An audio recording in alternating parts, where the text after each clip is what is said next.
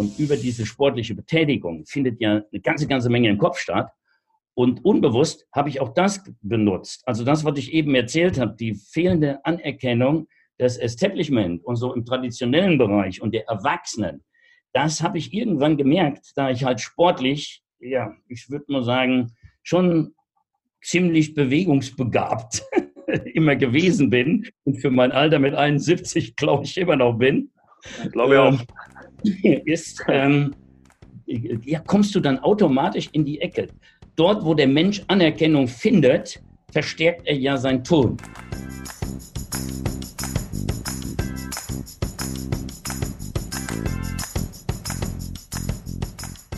Hi Freunde, willkommen zum Was Helden tun Podcast.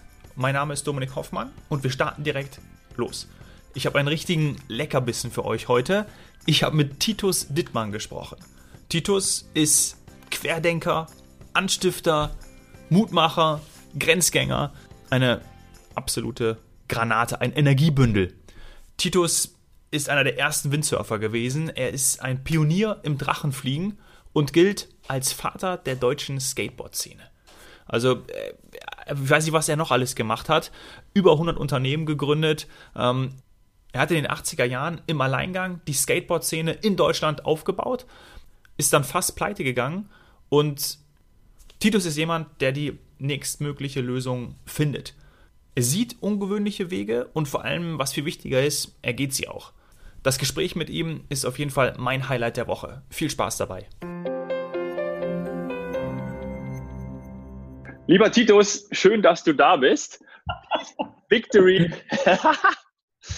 ähm, ich möchte mit dir zu Beginn ähm, eine Zeitreise machen. Ja, lass uns in deine Schulzeit springen. Ich habe schon so viel äh, von dir gelesen und die Zuhörer äh, sicherlich auch. Ähm, welche Erinnerungen hast du an deine Schulzeit? Was ging da bei dir ab?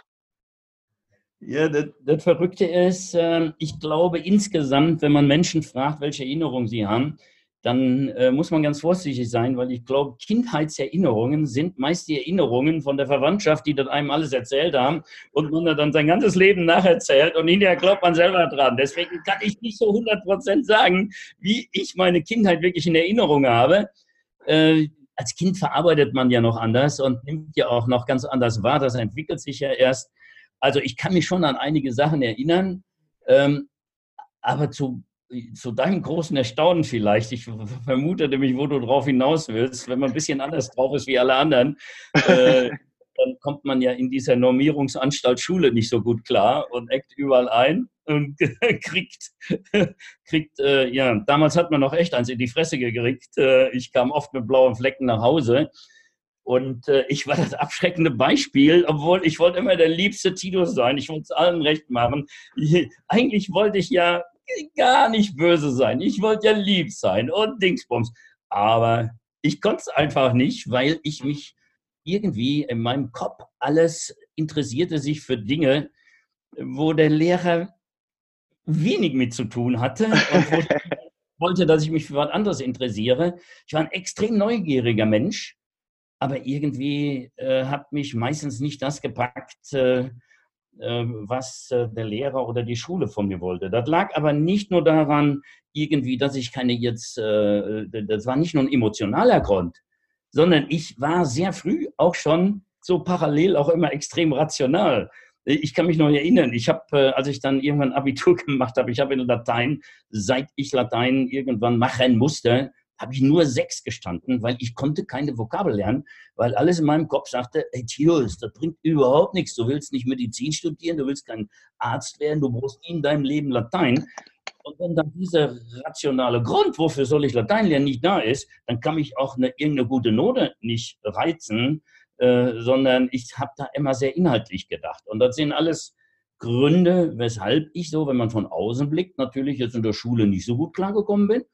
Aber wenn ich, das Verrückte ist, ich kann mich da gar nicht so dran erinnern, dass das jetzt eine Qual für mich war oder wie auch immer. Das war einfach, oh ja, scheiße, okay, muss jetzt den halben Tag nochmal über die Bühne. Dann hat man irgendwie versucht, wie man da in der Erwachsenenwelt äh, ohne groß aufzufallen und anzuecken, sich irgendwie durchschlich. und Gott sei Dank war mittags der Terror ja zu Ende. Da war ja noch um 12 Uhr die Schule Schluss.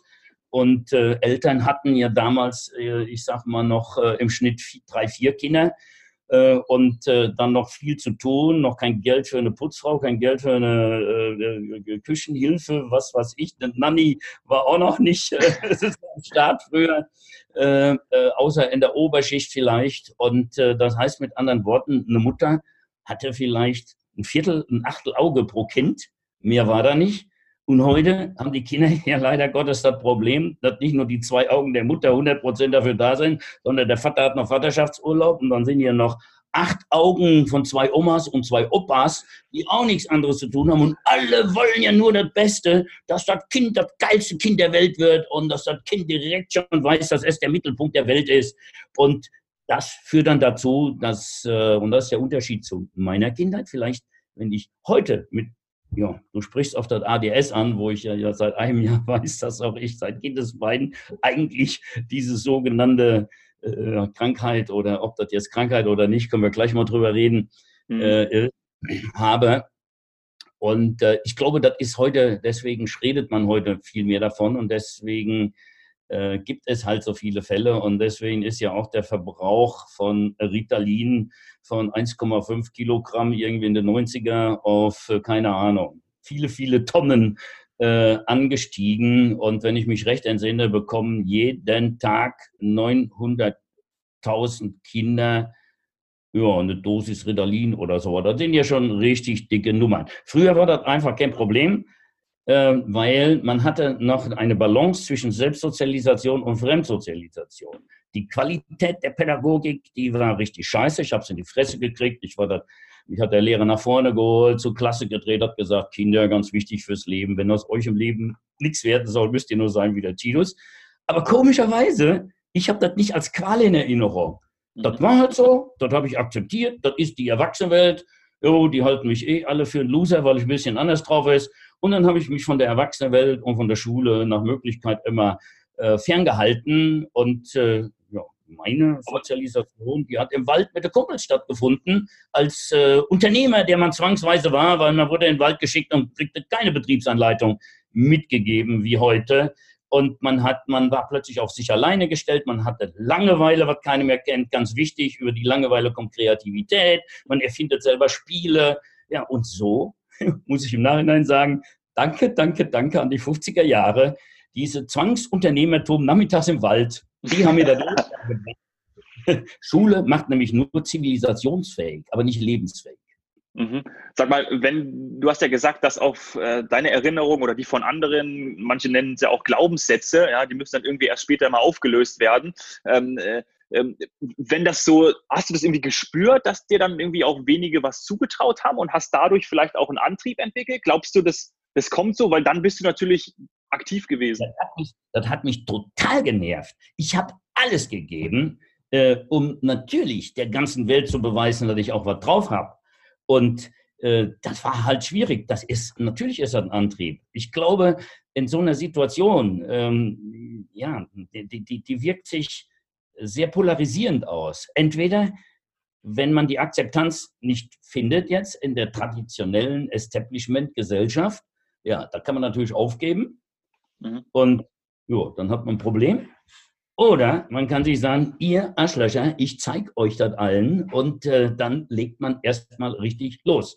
Und mein Ehrgeiz, es allen zu zeigen, der war von Kindesbeinen da. Und ich hatte immer relativ gutes Verständnis für die Erwachsenen, da die noch nicht so richtig kapieren konnten, was ich alles drauf habe. Das verzeihe ich denen. Sag mal, äh, wenn du immer in deinen Gedankengängen schon anders oder, oder weiter bist als alle anderen, ja, fördert dann irgendwie das dein unternehmerisches Denken auch, oder? Also mir, ich, ich glaube, dass das bei dir so ist. Du bist, du hast so viel Energie, dass du einfach auch schon so viele Sachen machen musst. Ich habe gelesen, du hast über 100 Unternehmen gegründet. Ähm, also wahrscheinlich gehört einfach dieses ADHS, das ist keine Krankheit, das gehört zu dir und das macht dich zu dem, wer du bist. Ich meine, was ist normal, was ist nicht normal, was ist Krankheit? Krankheit, da gehen ein paar Menschen her und definieren das. Äh, so müssen ja. wir das jetzt selten. Ähm, ich bin da sehr individuell und wenn es jetzt darum geht, meinetwegen ist das eine Krankheit, das ist überhaupt kein Problem für mich. Äh, es gibt aber auch, äh, und manchmal aus Provokation benutze ich dann einen Spruch, damit Leute anfangen nachzudenken und dann sage ich, ADS ist keine Krankheit, ADS, ADS ist ein Symptom für unmenschliche Erziehung. äh, Weil, äh, ja, wie soll ich sagen, es ist halt eine andere chemische Zusammenstellung im Kopf, sonst könnte man das nicht durch Zufuhr von typischen Chemikalien wieder ein bisschen nivellieren. Und äh, jeder Mensch hat ja eine andere Mixtur. Ne? Und der eine ist halt ein bisschen mehr extrem in die Richtung, der andere da. Und dieses Nicht-Berücksichtigen des Individuums Mensch, das führt ja zu diesen Problemen der Normierung, weil halt immer die, äh, ich sag mal, die, das Establishment, was jetzt gerade die Gesellschaft trägt, natürlich meint, dass alle so drauf sein müssen wie sie und das für normal hält. Aber dass das nicht normal ist, das sieht man ja schon daran, äh, dass unsere Vorfahren noch vor äh, gar nicht so langer Zeit Hexen verbrannt haben, also Frauen verbrannt haben und das ganz normal fanden und normal fanden. Ja. Und wir heute anders denken, das setzt ja alleine schon in Relation, dass das viel mit Gesinnung, mit Ideologie, ja, mit, mit Glaube und was, was ich zu tun hat, was normal ist und was nicht normal ist. Und wenn einem das schon bewusst ist, ich glaube, dann hat man schon das Wichtigste im Leben verstanden und dann geht es einem viel besser. Und wenn man sich selber schon nur noch in Relation sieht und nicht mehr als Absolutheit, ja. dann kann man viel besser damit umgehen, dass alle anderen auch nicht absolut sind. Und wenn einer so tut, als wenn er absolut ist, dann sage ich, ja, okay, lass ihn das glauben. Der wird das irgendwann halt. auch noch merken. Sag mal, war dann der Sport für dich auch eine Art Ventil? Äh, mit Sicherheit. Ähm, ich würde das jetzt nicht äh, unbedingt Sport nennen. Mhm. Ja, doch, war doch, äh, doch, man kann, man kann es eigentlich Sport nennen. Wobei ich jetzt äh, Sport und Sport ist ja auch ein Riesenunterschied. Äh, dann muss ich kurz mal Sport definieren. Also, wenn ich von Sport rede, ja, oder für mich steht zumindest nicht höher, schneller, weiter, Leistungssport, Olympia und Weltmeisterschaft und sowas alles im Vordergrund, äh, sondern äh, der Sport ist ja, den kann man ja gar nicht isolieren. Äh, sportliche Betätigung oder Bewegung des Menschen ist ja ein Teil des Menschen. Und äh, das jetzt zu differenzieren und zu sagen, ja, die einen sind geistige Arbeiter, die, die anderen sind körperliche Arbeiter oder was weiß ich, die machen Sport, der, äh, der denkt nur nach. das, das, so einfach ist das ja nicht, weil ja. Äh, Geist und Körper gehören nun mal ganz eng zusammen. Und über den Sport und über diese sportliche Betätigung findet ja eine ganze, ganze Menge im Kopf statt. Und unbewusst habe ich auch das benutzt. Also das, was ich eben erzählt habe, die fehlende Anerkennung des Establishment und so im traditionellen Bereich und der Erwachsenen, das habe ich irgendwann gemerkt, da ich halt sportlich, ja, ich würde mal sagen, schon ziemlich bewegungsbegabt immer gewesen bin und für mein Alter mit 71, glaube ich, immer noch bin. Glaube ich auch. Ähm, ist, ähm, ja, kommst du dann automatisch in die Ecke. Dort, wo der Mensch Anerkennung findet, verstärkt er ja sein Ton. Und ich habe sehr früh gemerkt, dass ich durch, äh, ja, durch, durch, wenn es um körperliches Können ginge, äh, ging, Geschicklichkeit, ähm, aber auch bis hin zur Cleverness, was ja auch halb körperlich und, und, und geistig ist. Also in, in dem Bereich, äh, bei meinen Altersgenossen oder in, in meiner Gesinnungsgenossenschaft, in der ich mich jeweils befunden habe, da ist es mir relativ leicht gefallen, Anerkennung zu bekommen von diesen Gleichdenkenden. Und das hat mir dann Selbstbewusstsein gegeben. Und das habe ich natürlich gesucht. Und bevor ich das Skateboarden kennengelernt habe, ja, war das vielleicht ein bisschen mühsam. Da habe ich unglaublich viele Extremsportarten gemacht. Ich habe festgestellt, dass Pioniersein eine unglaubliche Erfüllung ist, gerade dann, wenn man nämlich mit dem alten Gutsein im Establishment nicht klarkommt, weil als Pionier man, da gibt es keine Regeln. Da gibt es nicht dieses Establishment, das ist gut, das ist schlecht, das ist böse, das ist richtig. Das muss alles noch erarbeitet werden. Ich war einer der ersten Drachenflieger. Da gab es noch nicht mal Flugscheine. Das war gesetzesfreie Zone. Wir sind auf die Berge geklettert und haben die erst beflogen. Und äh, haben uns gefeiert, wenn wir unten äh, angekommen sind, weil das der Beweis dafür war, dass wir in der Lage sind, im Grenzbereich alles unter Kontrolle zu haben. Und das Gefühl, im Grenzbereich alles unter Kontrolle zu haben und fest sicher zu sein und daran zu glauben, ist ein extrem euphorisch erhabenes Gefühl. Und das hat mir unglaublich viel Selbstwirksamkeit gebracht, wie der Pädagoge sagt. Also Selbstwirksamkeit, du setzt dir ein Ziel, du arbeitest hart dran, fällst tausendmal auf die Schnauze, stehst wieder auf, wirst leidensfähig, bist leistungsfähig, hast einen festen Willen und Dings, alles, was man in der Schule nicht lernen kann, das kann man beim Erreichen der eigenen Ziele lernen. Und wenn man dann das Ziel erreicht, ja, dann setzen sich so viele körpereigene Drogen, sag ich mal, so ein bisschen flapsig, dann frei Endorphine und äh, Adrenalin und was der da alles gibt, nehmen. Ich meine, dann hat man ja auch ein paar Stunden das Gefühl, man kann über das Wasser laufen, so geil ist das, äh, weil man jetzt gerade mal wieder äh, ja, unter Beweis gestellt hat, dass man fast das Unmögliche möglich gemacht hat, dass man in einem Bereich, wo man genau weiß, dass 90 Prozent der Menschen äh, den nicht überleben würden oder wie auch immer, den hat man voll im Griff und hat das 100.000 Mal bewiesen. Das ist dann halt soll ich sagen, das ist selbstwirksam und das hebt das Selbstkonzept, also das, wie man sich selber sieht. Und das ist ja das, was das Problem heutzutage in der Schule mit vielen Kindern, nicht nur mit ADS-Kindern ist, dass sie kein selbstbestimmtes Lernen auch in der Freizeit nicht mehr spüren, weil das fremdbestimmte Lernen 24 Stunden einnimmt. Äh, und äh, natürlich lernt man schneller, wenn alle anderen einem vormachen, wie das funktioniert aber tiefer und gewisse Dinge kann man halt nur selbst lernen. Die Zeit einteilen, was ist wichtig, was ist unwichtig, das kann man nicht in der Schule lernen. Das sind mhm. alles Dinge, die man sich selber erarbeiten muss. Mhm. Wenn, wenn irgendwie Dinge passieren, die ich äh, nicht kontrollieren kann, ja, finde ich das irgendwie finde ich das irgendwie nicht so gut. Ich glaube, das geht vielen so. Ne? Also ich bin da bin, glaube ich, schon besser geworden. Aber was machst du denn überhaupt? Ich habe mich mit dir leider überhaupt nicht beschäftigt. Du siehst jetzt auch mit Surfer-Shirt und Dingsbums, äh, neigst du auch zu gewissen ungewöhnlichen Extremsportarten. So würde ich das jetzt mal so ein bisschen einschätzen. Oder äh, wo ist deine Gesinnungsgenossenschaft? Und ich, ich, ich, ich komme grundsätzlich komme ich aus dem Fußball. Also ich bin mit vier Jahren im Fußballverein angestiegen, habe äh, 25 Jahre lang Fußball gespielt, Sport studiert, dann noch ein MBA gemacht. Denken können bei der Verwandtschaft. Ja, genau. Und von dem her ähm, ist es halt irgendwie so, dass ich sage, okay, ich, ich mache, mache extrem viel Sport, habe auch mit Yoga angefangen und ähm, bin auch äh, leidenschaftlicher Surfer ähm, seit ein paar Jahren. Ähm, aber mir ist es so, dass ich natürlich schon, wenn ich jetzt äh, zum Beispiel jetzt gestern war ich wieder in der Welle drin, die hat mich natürlich schön in die Waschmaschine rein, äh, Hände über den Kopf, weil ich ach, gedacht habe, das, das Brett geht mir wieder drüber, weil mir das schon mal passiert ist. Ähm, aber äh, worauf ich hinaus will, ist, dass es ja manchmal schon so Sachen gibt, okay, äh, du hast dich mit Halfpipes runtergestürzt, du warst einer der ersten äh, Drachenflieger, Windsurfer, äh, Autorennen gefahren. Also ich glaube, viele fragen sich, oder mir geht es dann auch manchmal so, wie bist du da hingekommen? Ne? Also diese Grenzen zu überschreiten und dich dann auch immer wieder hineinzubegeben. Das kann ich dir genau sagen. Und wenn, je, wenn du dann richtig äh, nachdenkst, dann bestätigst du mir das sofort. Das ist auch ein Bedürfnis, sich selbst kennenzulernen.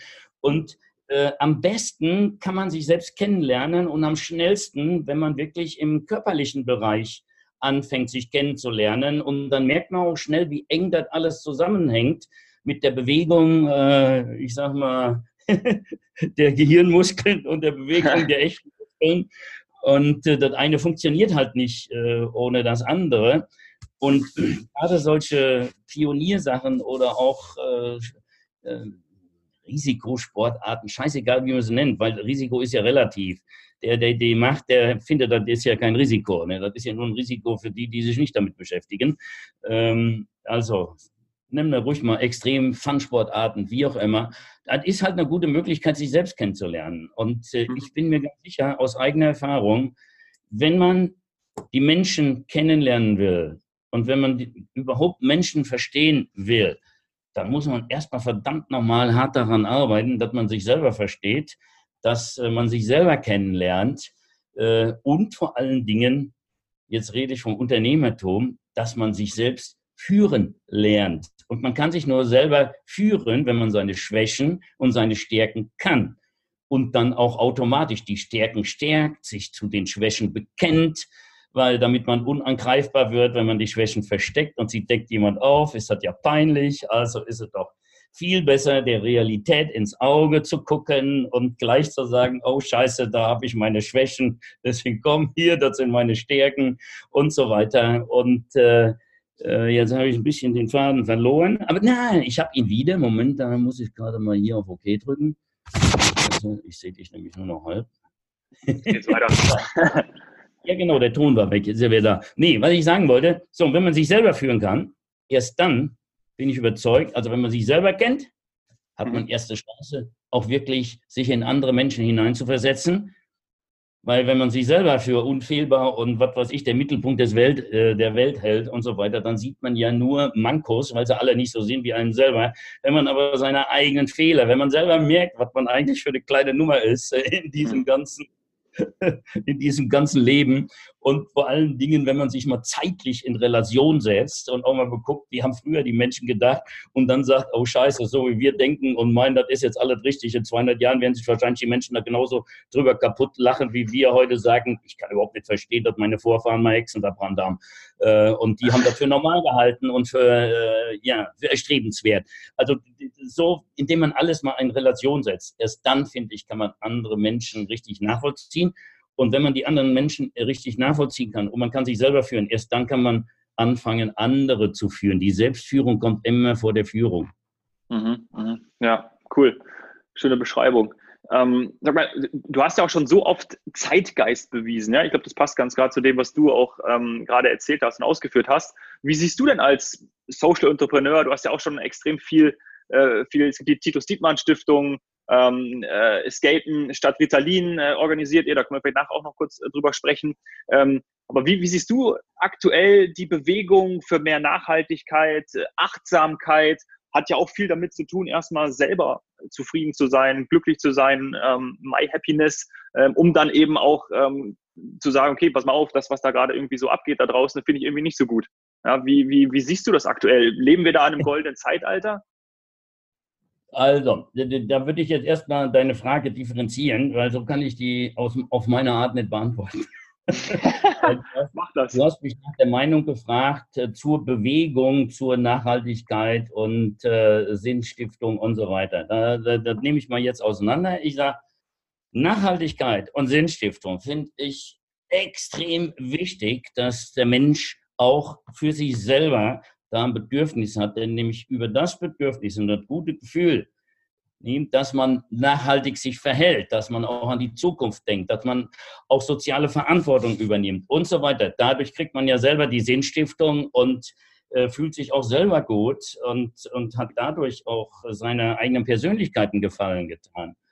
Wenn du von der Bewegung redest, äh, die momentan stattfindet, hin zur Nachhaltigkeit und so weiter, dann sage ich jetzt einfach mal kritisch, da muss man aufpassen, wo hört ein effizientes Bedürfnis und die Bereitschaft und auch das Handeln des Umsetzen auf und wo fängt der Glaube und die Ideologie dann an? Weil wenn etwas, egal wie gut es ist, zum absolutistischen Glauben wird oder zur Ideologie wird, dann ist das immer gefährlich. Ne? Und äh, ob sich irgendwann, ich sage mal, die Leute gegenseitig umbringen, weil sie nämlich an unterschiedlichen Gott glauben oder anfangen, sich gegenseitig umzumurksen, weil der andere eine andere Ideologie hat äh, oder das Ziel der Nachhaltigkeit halt anders erreichen will und äh, es für die einen aber nur diese absolut einen Weg gibt und so weiter, dann äh, sag ich mal, dann geht das eigentliche Ziel ja verloren, sondern dann sind wir leider Gottes wieder da, wo der Mensch viel zu oft steht, dass nämlich verschiedene Ideologien äh, mit äh, dem äh, Argument, äh, ja, ich bin ja der Gute, deswegen darf ich den anderen äh, sozusagen mhm. schädigen. wenn also Glaube, Ideologie und das Gefühl, man ist ein besserer Mensch äh, daraus wird äh, und äh, gegen andere Menschen das einsetzt, dann finde ich das sehr bedenklich. deswegen haben wir seit Menschengedenken Krieg. Deswegen ist immer eine Frage der, ja, des mangelnden Liberalismus, der mangelnden Toleranz äh, und auch, äh, wie soll ich sagen, des Absolutheits Gedankens und des äh, Glauben, dass der Weg, den man selber geht, einfach der einzig richtige ist. Mhm. Okay, dann müssen wir da müssen wir da aufpassen. Ich, weiß, ich nicht weiter diskutieren muss, äh, weil natürlich gibt es 100.000 Argumente, ne? aber, aber, ja, aber. Absolut. Ja, ja. Muss ich radikal werden oder wie auch immer. Das lassen wir alles mal dahingestellt. Die Diskussionen hatten wir schon viel zu lange in der Menschheit. Äh, wegen Göttern, äh, heute wegen anderen Dingen. Für uns zählt nur der Surfergott heute. ja, genau. ähm, du sag, ähm, ich würde noch gerne ein konkretes Beispiel rausnehmen. Und zwar ähm, ist gerade auch in meiner Generation, ich bin, bin äh, 33 und auch die, die danach kommen, ähm, aktuell ja so, dass es so viele Möglichkeiten gibt. Ne? Wir hören, okay, äh, du musst eigentlich ein Unternehmen gründen, mach dein eigenes Ding, mach das, du, du, dir stehen die Türen offen, Freiheit ohne Ende. Ähm, jetzt ist es natürlich auch so, dass dadurch natürlich ein enormer Druck entsteht und die sagen, okay, pass mal auf, äh, ja, ich, ich würde gerne was machen, weiß gar nicht was oder äh, ich kann nichts machen oder wie auch immer. Ähm, also was diesen Leuten, wenn jemand nicht weiß, was er machen soll, ja, also wie, wie weißt, weißt du, was schön ist? Du hast jetzt, du hast jetzt gerade schon die Scheiße beschrieben, die ich sonst geantwortet hätte. Ne? Hm. Äh, das widerspricht sich ja direkt. Was du gesagt hast, ist ja der, da hast du den Widerspruch schon aufgedeckt. Auf der einen Seite, wir haben alle Freiheit, wir können alles machen und Dingsbums. Und auf der anderen Seite, ja scheiße, da ist hier so ein Druck, den kommt dann gehen. Ja, was ist denn Druck? Das ist Zwang. Ja, wo ist denn die Freiheit, wenn der Druck ist, dass man die Freiheit nutzt? Äh, dann ist ja pervers. Der Druck, der Druck der Eltern, aller Erziehenden, der ist ja. so groß, dass man ja die Freiheit nutzt und dass man alles macht aus seinem Leben. Und zwar nach dem Gesinnung, die die Erwachsenenwelt vorgibt. Und dann entsteht da ein Riesendruck. Und der Trick wird so groß, weil man ja alles gut meint, dass der heranwachsende Mensch, Kinder, Jugendliche, überhaupt, denen wird keine Zeit mehr gelassen, äh, über sich selber nachzudenken, was wirklich wichtig ist, was sie für sinnstiftend halten, wo sie Spaß dran haben. Und dann kommt da dazu, dass der Druck, durch den Druck werden Zwischenziele gesetzt, die eigentlich komplett unwichtig sind, die aber als Hauptziel genommen werden, nämlich eins im Abi. Das ist genau dasselbe. Der Druck, eins im Abi. Weil eins im Abi, und das ist ja ein Fehlschluss, dann ist das Leben gelaufen, dann wird man doch glücklich mit dem eins im Abi, kann man alles machen. Hat man wieder alle Auswahl mit eins im Abi. Und man ist nach dem Abi statistisch letztes Jahr festgestellt, 75 Prozent aller Abiturienten fallen in Loch, müssen ein Jahr pausieren, weil sie dann erstmal ein Jahr lang das nachholen müssen, was sie als Kind nicht machen durften, nämlich mal alleine in der Ecke sitzen, sich zu zwicken und zu fragen, existiere ich überhaupt? Ja. Wofür lebe ich? Was ist der Sinn des Lebens? Was will ich überhaupt? Will ich überhaupt diesem Druck folgen? Will ich überhaupt dieselben Gesinnungen, Ideale haben, die erstrebenswert sind, die die vorhergehende Generation hatte oder nicht? Das kann man alles nur zu sich selber finden, wenn man auch mal die Zeit dafür hat. Und die hat kein Kind mehr, denn selbst Babys, die gerade krabbeln können, wenn die zu lange brauchen, den dritten Bauklotz auf der zweite zu stellen, da kriegen die Eltern doch schon Panik, dass das Nachbarkind das schneller könnte und helfen. Das mal selber mit der Scheiße in Ruhe zu lassen. Und das ist nämlich äh, ein selbst erreichtes Ziel, ist viel wertvoller. Und dann erhält man das auch viel besser wie der dritte Stein auf den zweiten. Klar, kann die Mutter ganz schnell die ganze Burg bauen für das Kind und, und dem Kind zeigen, wie es ist. Aber für das Kind bringt es mehr, ja, wenn es mit dem Arsch auch erstmal wieder alles umschmeißt, was es vorne aufbaut, weil das gibt Frustrationstoleranz äh, da lernt er mit Niederlagen umzugehen. Und hinterher hat er ein eigenes Ergebnis, worauf es stolz sein kann und nicht auf das Ergebnis der Mutter. Ja. Also das ist das. Und, und ich finde das so schön. Du bist jetzt 30, verstehst du? Du hast ja schon, ich will nicht sagen, du hast jetzt eins zu eins so eine Erziehung hinter dir. Aber sie geht schon mehr in diese Richtung, weil du in dieser Zeit ja zur Schule gehen musstest, wo diese ja. Überförderung, wo dieses Ideal, wir müssen unserem Kind die besten Voraussetzungen geben, weil dann hat es alle Freiheiten dieser Welt. Und vergessen, dass die Freiheit durch diesen Druck so groß eingeschränkt äh, wird, dass sie eigentlich kleiner ist wie früher.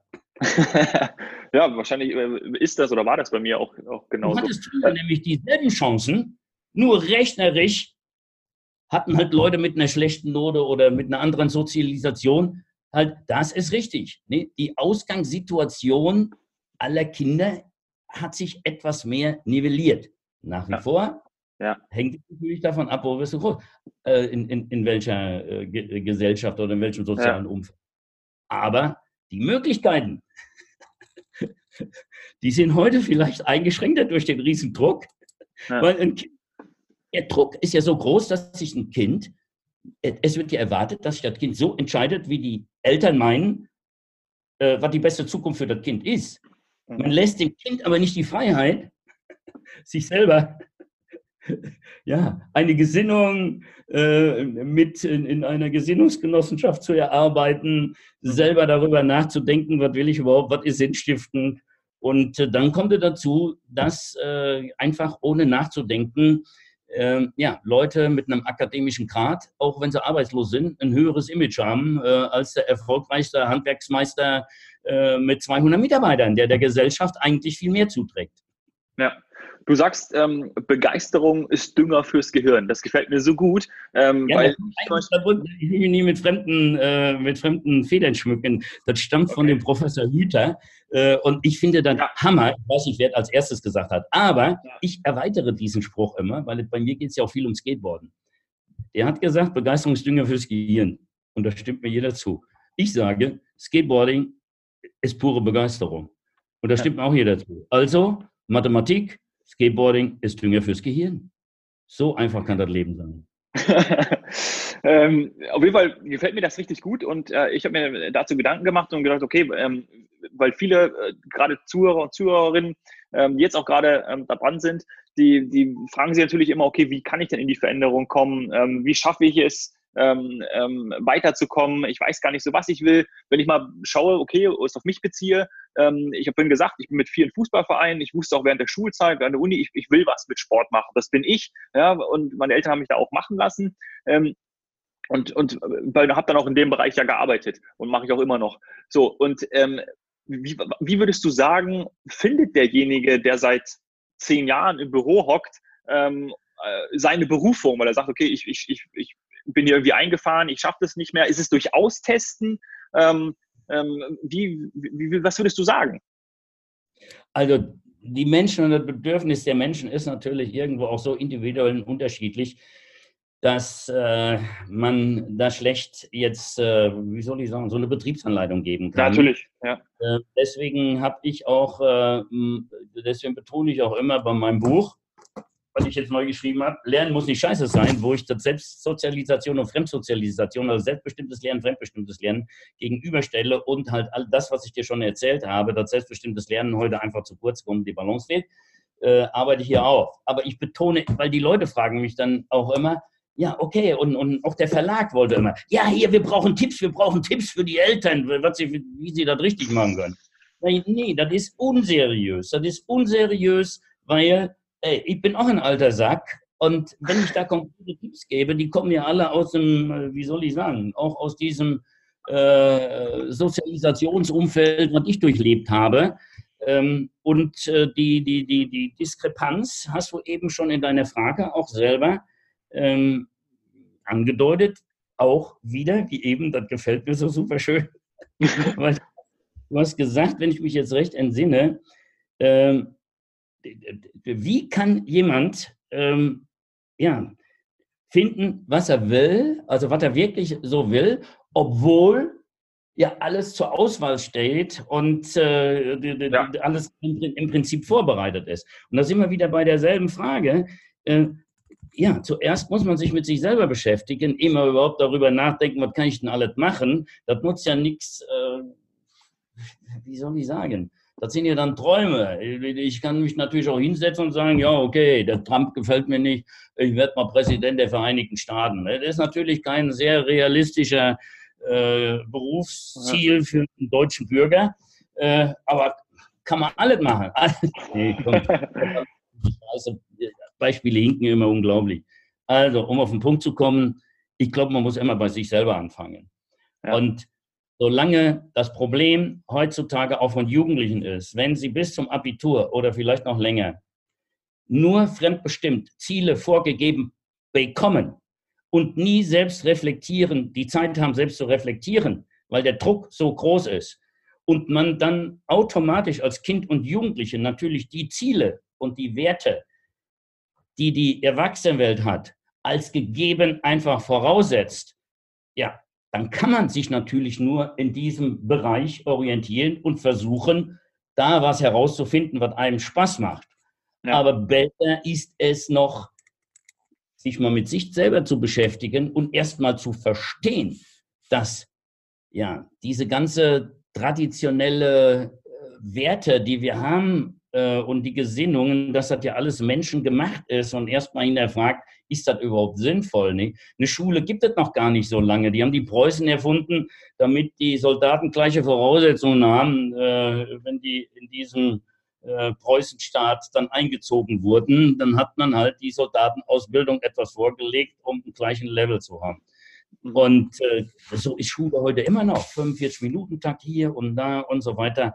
Und äh, das, also grundsätzlich, wir, wir müssen junge Menschen eigentlich wieder die Möglichkeit geben, ja, dass sie auch grundsätzlich über alles nachdenken können und nicht erst wenn Sie die sogenannte Ausbildung mit Bravour oder die Normierung über Schule, Uni und so weiter mit Bravour bestanden haben, dann sind Sie so im Schema drin, dann können die das Leben eh nicht mehr ändern, weil sie voll drin sind. Wenn man richtig was ändern will, dann muss man auch äh, die Grundsätze zumindest mal in Frage stellen, mal den Normen kratzen, zu der Erkenntnis kommen, okay, die sind wichtig, ohne läuft die Gesellschaft nicht. Gewisse Regeln muss es geben, ist natürlich vollkommen klar. Ich bin ja nicht der Typ, der sagt, alle kaputt hauen, alle Scheiße und so weiter. Nee, ganz im Gegenteil. Ich bin ein Verfechter, dass Dinge, die wesentlich und notwendig sind, dass eine Gemeinschaft zusammenleben kann, egal ob im Kleinen, in der Familie, wenn da die Eltern sagen, bei uns wird um 18 Uhr Abend gegessen, fertig ab und ihr habt um 18 Uhr hier zu sein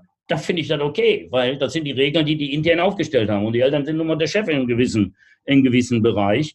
Äh, und dann finde ich so Leitplanken vollkommen klar. Aber dazwischen sollten Kinder und Jugendliche, äh, ich meine, das mit den Regeln jetzt im Staat kann ich genauso geben. Da gibt es eine Legislative, die macht irgendwelche Gesetze. Dann gibt es auch eine Exekutive, die soll aufpassen, dass die Gesetze eingehalten werden. Wenn die jetzt scheiß Gesetze machen, dass die Exekutive gar nicht mehr in der Lage ist, da hinterher zu kommen, ja, dann sind die Leitbanken nicht wirkungsvoll und sind scheiße, weil, weil jeder dann doch macht, was er will. Also das muss alles ausgewogen sein und äh, man muss alles immer wieder hinterfragen, wie notwendig ist es oder wie weit geht dieses individuelle, persönliche Bedürfnis, ja, sich zu verwirklichen und äh, Dinge umzusetzen. Irgendwo gibt es da eine Grauzone, wo dann das persönliche Interesse mit dem öffentlichen Interesse und der Gemeinschaft kollidiert. Und das ist eigentlich das Problem, wo man sich öfters drüber Gedanken machen müssen, äh, müsste. Und wir sind jetzt hergegangen, dass wir eigentlich die Grenze zwischen dem privaten Interesse und dem öffentlichen Interesse, die ist aufgeweicht worden, weil die Erwachsenenwelt davon ausgeht, dass ihr, ihre Gesinnung, ihr öffentliches Interesse, ja, das Interesse eines jeden sein muss. und, und deswegen, wenn man von Freiheit redet, eigentlich eine Pseudofreiheit bietet, weil man nämlich die harten Leitplanken einfach nur weicher macht. Mhm. Ja. Aber da haben Kinder keine Klarheit mehr. Ich weiß nicht, das ist jetzt alles spontan. Wahrscheinlich habe ich jetzt mich total wieder hinten und vorne verwurschtelt. Nein, das passt. Ja, das passt bei, bei mir ist das ja so ein Problem. Weißt du, du, du piekst da rein und ich habe hier nicht so eine vorbereitete Theorie und Dings und dann fängt mein Gehirn einfach an zu rauchen. Das bitte ich jetzt ein bisschen zu verzeihen. Ja, das ist, das ist super gut und äh, wir spüren alle deine, deine Energie und äh, ich vor allem und äh, ich liebe das. Ich habe zum Abschluss ähm, ähm, würde ich gerne noch, noch, noch versuchen, etwas aus dir herauszukitzeln. Und zwar, was, was mich unheimlich interessiert, ist, diese. Das ist schwer, aus jemandem rauszukitzeln. Okay. Ja, das verstehe ich. Das ist, das ist, mir auch schon bewusst geworden, die letzte halbe Stunde. ähm, du sag mal, wenn du, ähm, bevor du zum ersten Mal die Halfpipe runter bist, bevor du zum ersten Mal ähm, ähm, Drachenfliegen gemacht hast, bevor du zum ersten Mal Windsurfen gemacht hast, bevor du zum ersten Mal Autorennen gemacht hast. Also dieser, das, was davor passiert ist, ähm, ist das der, dein, dein, deine Grundenergie? Ist es dein, dein, ähm, ich habe Bock da drauf, weil darüber, auf diesen Punkt möchte ich, glaube ich, jetzt irgendwie mal kurz ähm, festmachen, wenn es geht. Äh, Punkt. Danke dir für diese Frage. Ja, ja also, was, ähm, schieß los. Ich, ich, da, weit ich zurückgehe, als Kind oder auch jetzt, mir ist klar geworden, dass ich immer gleich vorgegangen bin und ich glaube, das ist auch das Beste, was man mit sich selber machen kann. Ich bin nämlich eigentlich ein sehr ängstlicher Typ, was mir keine Sau glaubt aber vielleicht war gerade diese Ängstlichkeit. Ich habe aber sehr schnell gemerkt, dass Angst die größte Handbremse im Leben ist. Also muss man sich doch Gedanken machen. Ich komme ja nicht vorwärts, ich habe ja dauernd Angst. So, wenn man dauernd Angst hat äh, und je größer der Druck von außen wird und je mehr man sich an die Gesellschaft anpassen muss und, und Dings, desto größer wird die Angst, dass man das alles nicht schafft und irgendwann macht man gar nichts, weil die Motivation, Begeisterung, alles ist weg vor lauter Angst. Ja, und dann im sportlichen Bereich ähnlich. Was ich noch nie gemacht habe, ich bin irgendwann zu der Erkenntnis gekommen, dass der Mensch in erster Linie vor dem Angst hat, was er nicht kennt. Also ist doch mal der erste Schluss, oder den man daraus ziehen kann, ich beschäftige mich mit dem, vor dem ich Angst habe. Und je mehr ich mich damit beschäftige, desto mehr lerne ich es kennen. Und siehe da, je mehr geht die Angst weg. Das heißt jetzt Fallschirmspringen. Als ich das erste Mal aus dem, mm, ja, aus dem Flugzeug natürlich mit Fallschirm springen wollte oder den, den, den Sprungschein gemacht habe, ja, da habe ich auch Schiss gehabt. Ja, und dann ist die Ratio, die sagt, oh Gott, das ist alles hier, der TÜV prüft das und hier und Dingsbums, alles tausend sicher und guck die Statistik an, gibt kaum Tote, äh, Fahrradfahren ist gefährlicher und so was. Ne? So, da hat man sich schon mal rational die Angst genommen. Deswegen ist die emotional aber trotzdem noch da. Aber ist ja schon mal der erste Schritt. Und dann kommt der zweite Schritt, da muss man sich damit beschäftigen, wie ist das überhaupt? Was mache ich da überhaupt?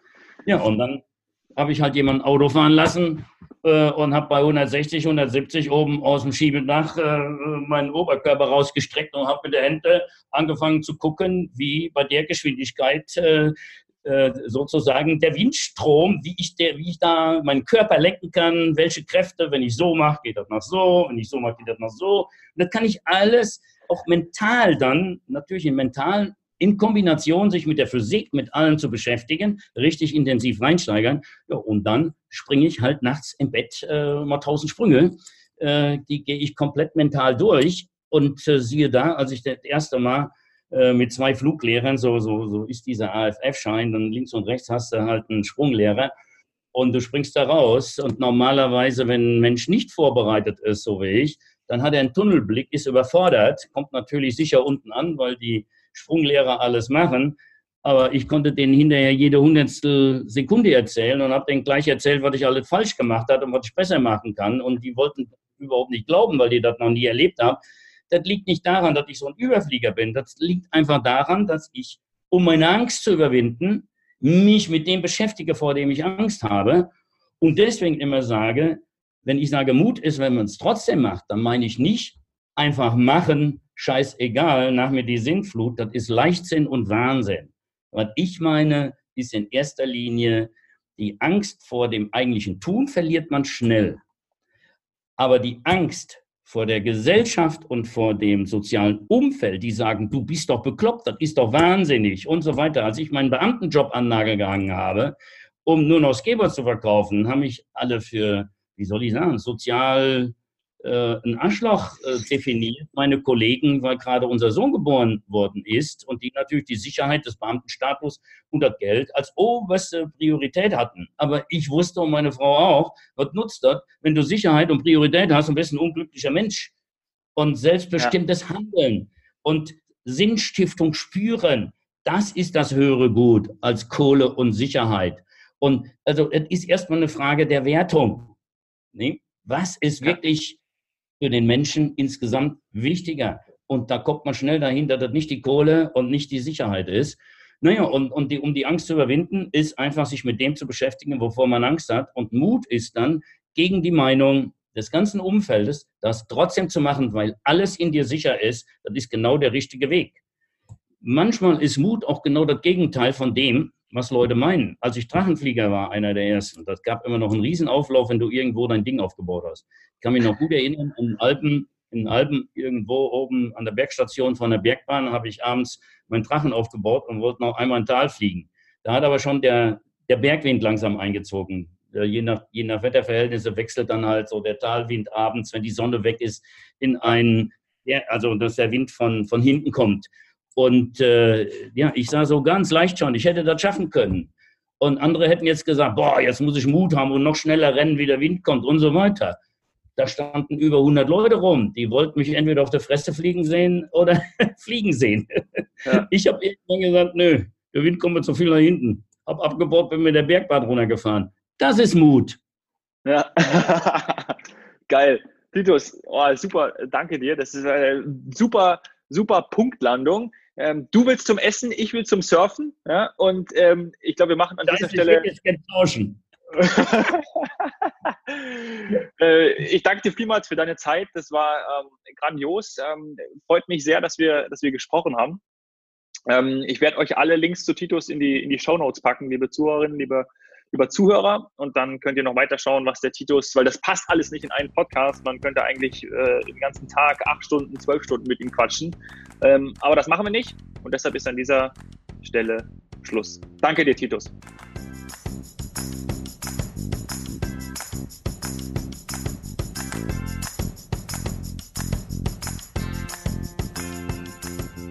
Ja, das war tatsächlich so.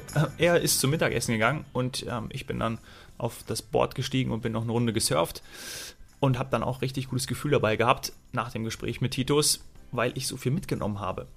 Was ist das? Ähm, Schule macht zivilisationsfähig, aber nicht unbedingt lebensfähig. Das ist sicherlich etwas, was so manche heutzutage ähm, sich überlegen, wenn sie ihre Kinder in die Schule schicken. Ich glaube, da muss echt noch viel passieren, aber das ist jetzt nicht ähm, meine Aufgabe, darüber weiter zu philosophieren. Es gibt sicherlich andere, auch gute Podcasts dazu, ähm, um Lösungsansätze zu finden. Und sonst kann man einfach mal auch bei Titus ähm, vorbeischauen. Der hat ja seine eigene Meinung ja ganz klar dazu. Und seine Geschichte zeigt ja auch so deutlich, wenn dir keiner etwas zutraut, ist das ein super Start und auch natürlich ein geeigneter Anreiz, ähm, es mal eben allen so richtig zu zeigen, deinen Ehrgeiz zu wecken und richtig loszulegen. Und ich finde den Satz so toll, deswegen zitiere ich ihn von Titus.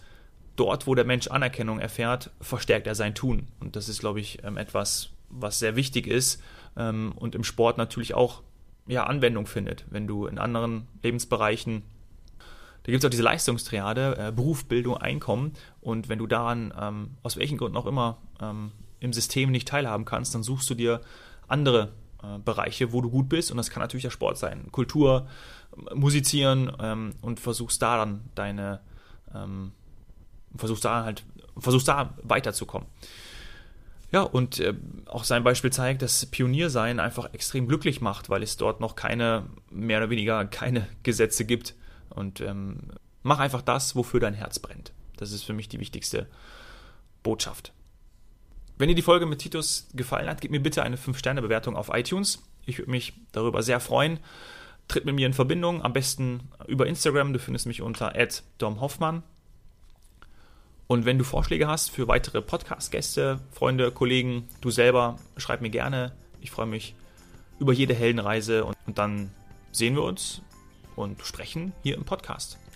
Vielen Dank, dass du bis hierhin zugehört hast. Danke sehr, dass du da bist. Cheers, Hero.